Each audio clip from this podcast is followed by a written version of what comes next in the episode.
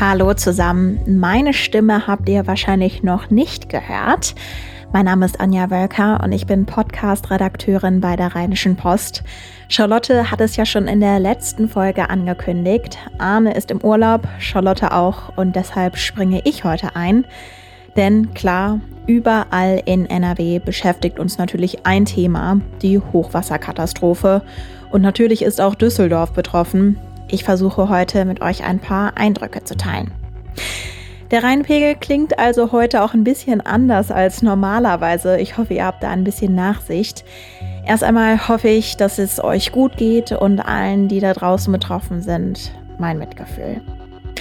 Ihr hört Folge 164 des Rheinpegels und der Rhein steht aktuell bei 7,34 Metern. Rheinpegel, der Düsseldorf-Podcast der Rheinischen Post. 25 Städte und Landkreise sind in NRW von Überschwemmungen betroffen, auch Düsseldorf. Wenn ihr uns von euren Eindrücken erzählen möchtet, dann freuen wir uns sehr über eine Mail von euch. Ihr erreicht uns über rheinpegel.rheinische-post.de oder schickt uns direkt eine Sprachnachricht mit eurem Namen und wo ihr wohnt an die 0151 157 1006. Ein besonders betroffener Bereich des Hochwassers ist die Ostparksiedlung in Gerresheim. Ein kurzer Rückblick. Gestern hat meine Kollegin Marlene Kess Folgendes berichtet. Hier tritt die Düssel über die Ufer und flutet Grundstücke, Keller, Gärten, teilweise auch Wohnhäuser. Äh, zwischenzeitlich war die Lage sehr dramatisch. Inzwischen hat sie sich etwas entspannt, wie mir gerade ein Anwohner sagte. Die versuchen gerade mit Generatoren das Wasser abzupumpen. Strom gibt es hier nämlich seit Mittwochmittag nicht mehr. Das liegt daran, dass die Stadt vorsorglich den Strom abgeschaltet hat, um Kurzschlüsse zu vermeiden und weil hier wichtige Strafostationen der Stadtwerke unter der Siedlung liegen. Die Anwohner haben einen ungefähr 700 Meter langen Deich gebaut, gemeinsam mit der Feuerwehr und dem THW, die hier zwei Nächte lang eigentlich im Dauereinsatz waren. Jetzt ist Donnerstagnachmittag, der Pegel der Düssel sinkt langsam, wurde mir gesagt. Die Anwohner stellen sich auf eine ruhigere Nacht ein, wenn es endlich noch mal regnen sollte. Glücklicherweise hat sich die Situation nicht verschärft. Wir kommen gleich auch auf das aktuelle Geschehen zu sprechen. Aber man muss ganz klar sagen, die Anwohner haben Tage der Sorge hinter sich und wahrscheinlich auch noch vor sich. Die komplette Ostparksiedlung etwa steht unter Wasser. Dass sie so stark betroffen ist, liegt offenbar daran, dass diese niedriger ist als die Umgebung.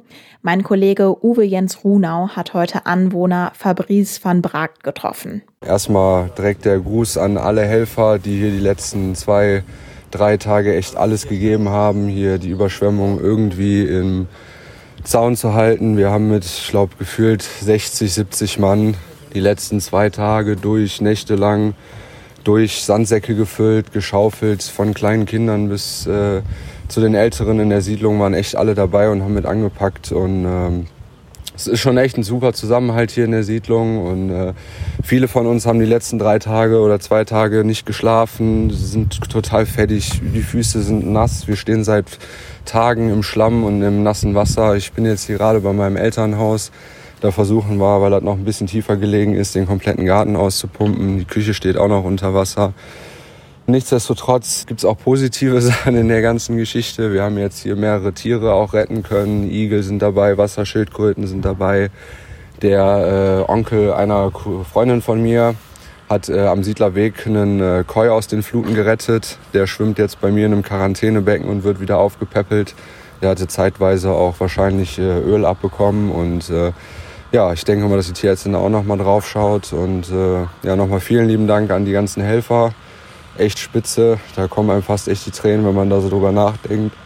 Elternhaus ist auf jeden Fall abgesoffen und äh, ja, jetzt müssen wir mal gucken, wie es weitergeht. Über jede weitere Hilfe wären wir auf jeden Fall dankbar. Meine Kollegin Verena Kensbock berichtet über das Hochwasser und kann uns jetzt von der aktuellen Situation berichten.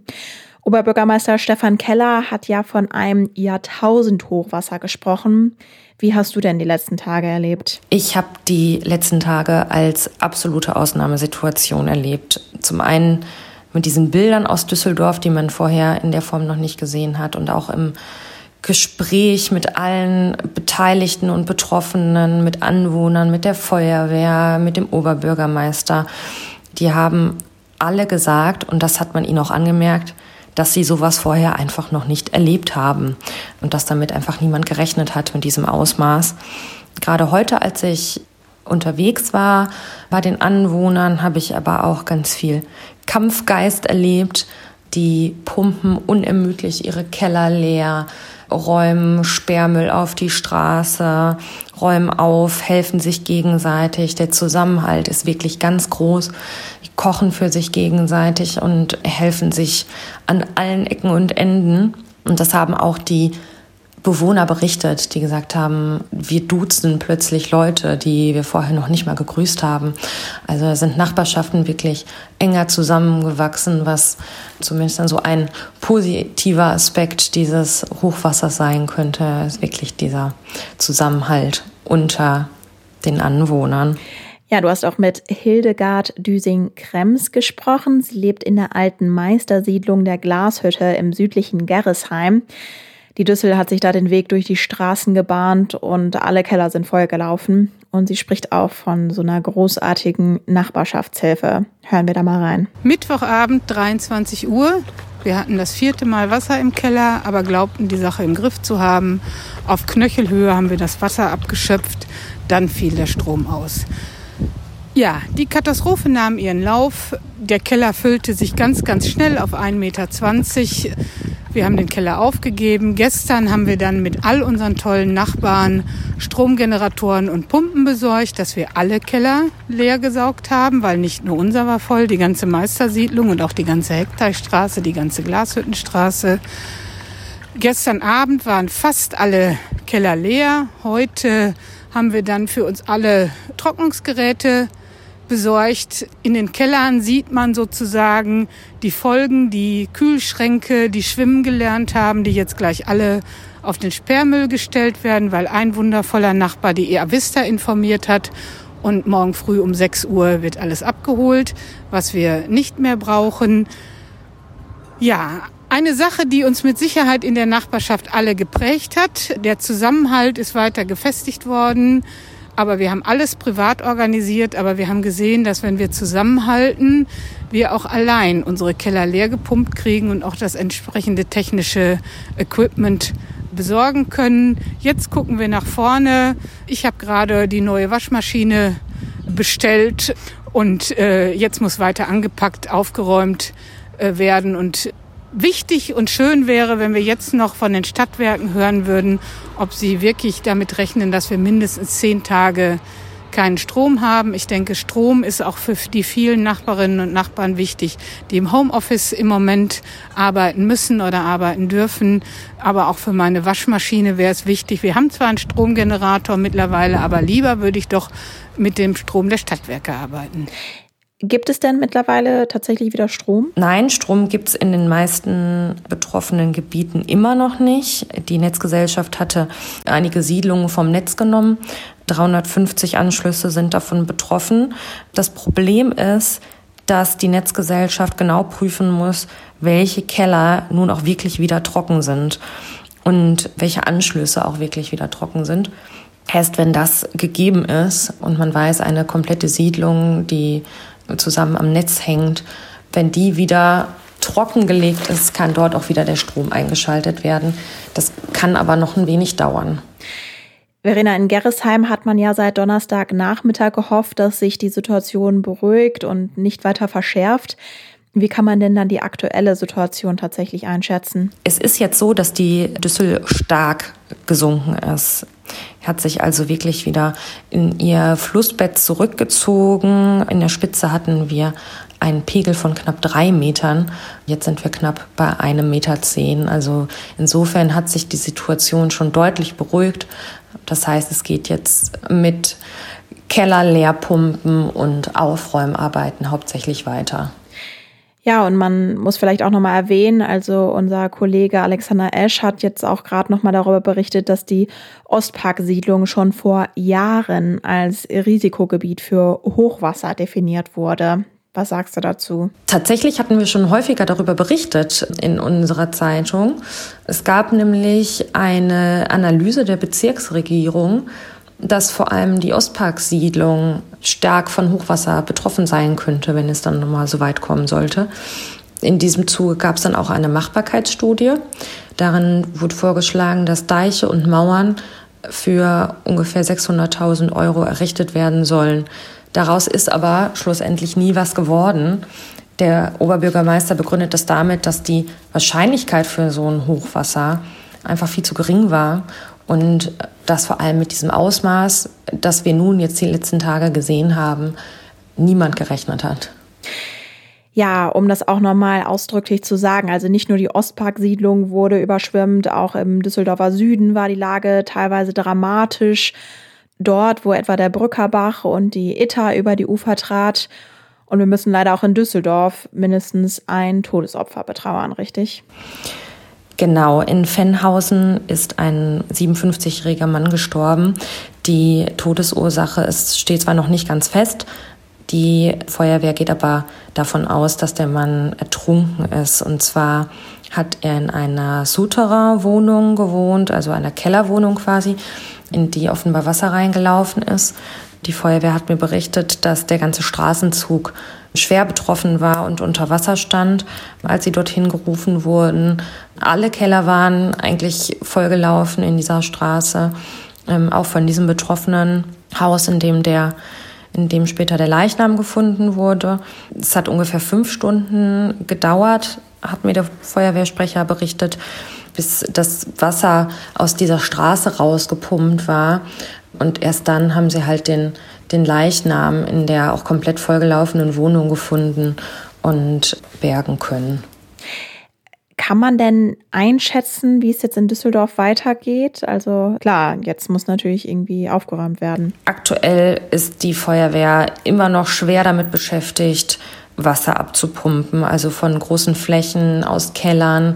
Die Anwohner helfen sich teilweise selbst und haben sich Abpumpgeräte und Bautrockner besorgt.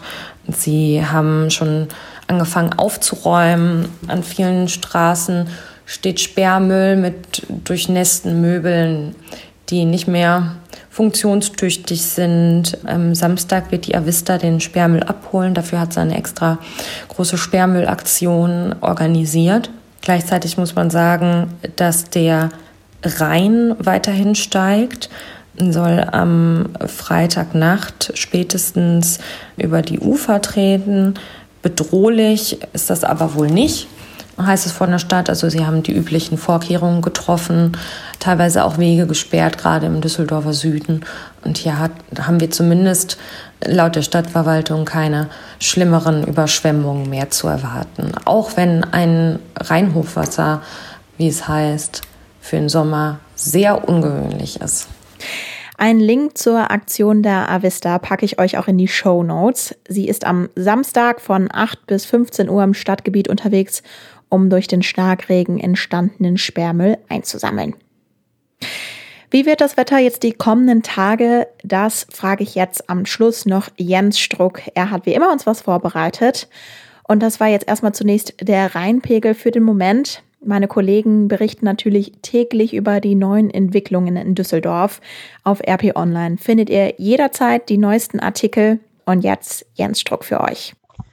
Hallo und herzlich willkommen zum Wochenendwetter. Ich bin der Wetterstruxi und in dieser Woche naja, kommen wir ja gar nicht drum herum, einmal zumindest zurückzuschauen auf das, was wir in der abgelaufenen Woche so erlebt haben oder spezieller, was uns so den Mittwoch und den Donnerstag so ja getroffen hat. Und das ist natürlich das Tief Bernd mit seinem Unwetter bezüglich dem anhaltenden Dauerregen beziehungsweise dem anhaltenden Starkregen, müssen wir ja schon sagen.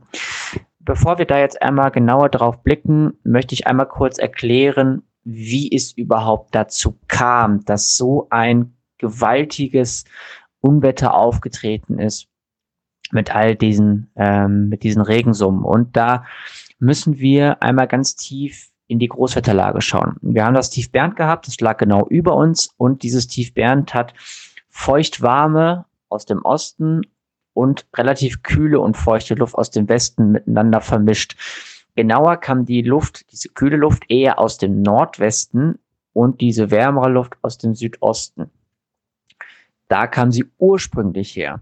Wenn man genau drauf schaut, dann sieht man halt eben, dass die Luftmasse aus dem Südosten, diese warme Luft, über Umwegen von Ost- und Norddeutschland in dieses Tief reingeführt worden ist. Andererseits gab es diese kühlere Luft, die praktisch über die Bretagne und Frankreich und Süddeutschland ebenfalls zu diesem Tief herangeführt worden ist. Und diese Art spiralförmige Art und Weise hat dazu geführt, dass diese Luftmassen auf einer ganz, ganz anderen Ebene vermischt worden sind, wie als wenn einfach nur äh, eine Kaltfront versucht, eine wärmere Luft nach Osten hinwegzudrängen. So. Jetzt war es aber so, dass nicht nur die Luftmasse am Boden entscheidend ist, sondern auch die in der Höhe entscheidend ist. Und da war es so, dass praktisch diese wärmere Luft nach äh, Westen hingedrängt worden ist, in der Höhe zumindest, und die kältere Luft eher nach Osten hingedrängt worden ist. Und jetzt haben wir diese, diese spiralförmige, warme Luftmasse, die ja vom Norden über den Nordwesten zu uns kam. Und diese wurde jetzt praktisch in der Höhe ein bisschen zusammengequetscht. Man kann sich das jetzt vorstellen wie so ein Schwamm. Wenn man einen Schwamm voller Wasser in die Hand nimmt und den praktisch so ausfringt, dann lässt der automatisch Wasser, der verliert Wasser. Und genau dieses Prinzip ist auch bei diesem Tiefbären passiert. Das heißt, wir hatten relativ viele mit hoher Luftfeuchtigkeit, Luft, die halt eben dann in Form von Wolken von Niedersachsen über NRW bis nach Düsseldorf dann gezogen ist, beziehungsweise dann halt eben übers Bergische Land und gerade dann über die Eifel. Und diese Luftmasse wurde genau an dieser Stelle wie ein Schwamm ausgefrungen. Und dazu kam es, dass es halt eben über Stunden hinweg wahnsinnig viel geregnet hat, so dass zumindest so die Stadtregion, die es am wenigsten, in Anführungsstrichen, am wenigsten getroffen hat. Das sind beispielsweise Kaiserswerth und Angermund gewesen mit rund 65 Liter pro Quadratmeter. Wir hatten aber auch teilweise Grafenberg oder Hassels mit Unterbach auch noch, wo 130 bis 140 Liter pro Quadratmeter gefallen sind. Die stärksten Regionen waren dann natürlich mit Erkrath und mit Hahn mit 170 Liter pro Quadratmeter. Dort, wo ja praktisch auch das Einzugsgebiet für die Düssel war, die dann natürlich für diese schweren Überflutungen gerade in Gerresheim gesorgt hat. Jetzt, wo wir einigermaßen verstanden haben, wie es dazu kam, dieses Tief Bernd und diese enormen Regensummen, lohnt sich vielleicht mal ein Blick auf einzelne Fragen, die dabei jetzt aufkommen könnten. Und zwar, wie sieht es denn jetzt aus mit der Hochwasserlage? Kommt denn da noch mehr?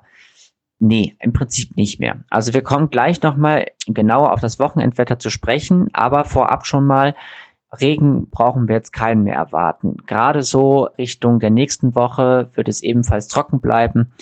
Vielleicht gibt es dann ab dem nächsten Wochenende wieder neue Schauer und Gewitter. Aber bis dahin bleibt es jetzt trocken und vor allem die Sonne kommt auch raus, sodass sich jetzt zunehmend die ganze Situation, die ganze Lage auch entspannen kann. Apropos Sonne. Dort, wo das Wasser aus den Straßen jetzt abfließt, sollte der Schlamm relativ zügig aus den Straßen entfernt werden. Denn insbesondere ab Samstag wird dann die Sonne rauskommen. Das wird dann zum Abend hin der Fall sein und auch der Sonntag wird relativ viel Sonne haben. Und wenn die Sonne dann einmal ihre Power richtig entfalten wird, dann wird dieser Schlamm sofort hart wie Beton werden, sobald er einmal getrocknet ist. Und dann wird der auch relativ schwer sein, von Gehwegen, von Straßen ent zu entfernen. Dann blicken wir auf das Wochenende. Das wird deutlich angenehmer und auch deutlich ruhiger werden, denn wir bekommen es jetzt mit einem Hoch zu tun. Dana kommt zu uns, liegt im Moment noch über der Bretagne und wird sich dann in der nächsten Woche breit machen über den Nordwestatlantik beziehungsweise Nordostatlantik, Entschuldigung. Und dementsprechend bekommen wir jetzt erstmal ruhigeres Wetter. Der Samstag bringt uns relativ viele Wolken zu Beginn des Tages. Diese werden dann im Tagesverlauf immer löchriger werden. Die Sonne kommt immer besser zum Zuge und wird bis spätestens 17 Uhr dann auch alle möglichen Wolken nach Süden geschickt haben, sodass dann dort ein strahlend blauer Himmel unser Herz verzücken kann. Die Temperaturen steigen auf 16 bis 25 Grad. Und dann gucken wir noch auf den Sonntag. Dieser wird im Laufe des Morgens hochnebelartige Suppe über uns bringen. Die Sonne wird es dann relativ schwer haben spätestens zum frühen Nachmittag, wahrscheinlich schon so gegen 12, 13 Uhr, kommt die Sonne dann wieder besser hervor und die Temperaturen liegen nach wie vor unverändert bei 16 bis 25 Grad. Wir blicken noch kurz auf die neue Woche, denn diese wird uns erstmal vermehrt kühlere Temperaturen bringen. Es kommt auch wieder ein bisschen Feuchtigkeit mit dabei, aber daher, dass wir unter dem Hoch liegen, ist diese dann frei von jeglichem Niederschlag. Die Temperaturen sinken dann nachts so auf Werte so rund um 10 bis 12 Grad und tagsüber haben wir so grob 20 bis 25 Grad. Zum übernächsten Wochenende kommt es dann wahrscheinlich wieder dazu, dass wir einen Schwall Heißluft bekommen. Die Temperaturen von 30 Grad dürften wieder ins Visier genommen werden. Das gucken wir uns dann aber in Ruhe in der nächsten Woche an. Bis dahin wünsche ich euch natürlich das Allerbeste. Hoffe, dass alle die, die von dem Unwetter stärker betroffen worden sind, dass es euch gut geht und dass ihr einigermaßen jetzt durch die nächste Zeit kommen könnt. Viel, viel Kraft dafür. Und genau, allen anderen wünsche ich jetzt ein schönes Wochenende und genau, wir hören uns in der nächsten Woche wieder. Bis dann. Ciao, ciao. Mehr im Netz. Alle Nachrichten aus der Landeshauptstadt findet ihr auf rp-online.de slash Düsseldorf.